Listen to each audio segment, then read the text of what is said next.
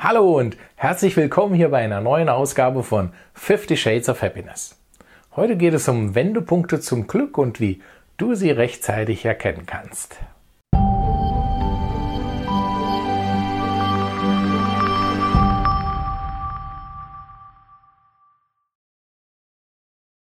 Ich bin Andreas Belloff, Pathfinder for People und dein Experte für Glück, Erfolg und Selbstbewusstsein. Wendepunkte. Das sind Momente im Leben, die einen Unterschied machen. In meinem Leben hatte ich schon einige davon. Einige in Krisenzeiten, einige aber auch in erfolgsverwöhnten Zeiten.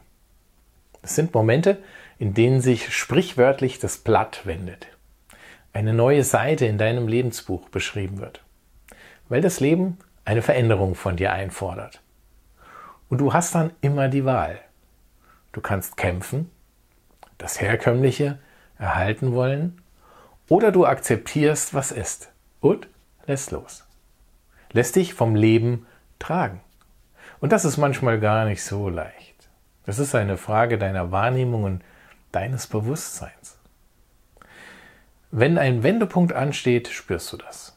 Und je schneller du die anstehende Veränderung annimmst, das Gefühl nicht verdrängst, desto schneller kann sich das Blatt wenden. Wenn du gerade im Erfolgsmodus bist, dann kündigt sich der Wendepunkt dadurch an, dass der Erfolg plötzlich eine Pause macht. Das ist leicht zu erkennen, aber schwer zu akzeptieren. Hier liegt die Herausforderung darin, die anstehenden Veränderungen frühzeitig anzunehmen. Diese Wendepunkte können wir naturgemäß meist erst viel später als Wendepunkt zum Glück erkennen. Doch das Leben verläuft ja in Zyklen. Da gibt es immer mal wieder ein Auf und auch ein Ab. Und wenn du möglicherweise gerade ein Tief hast, besteht die Herausforderung darin, neue Möglichkeiten zu erkennen. Das kann schwer fallen. Und doch gibt es sie. Das Leben ist voller Möglichkeiten und es will immer nur dein Bestes.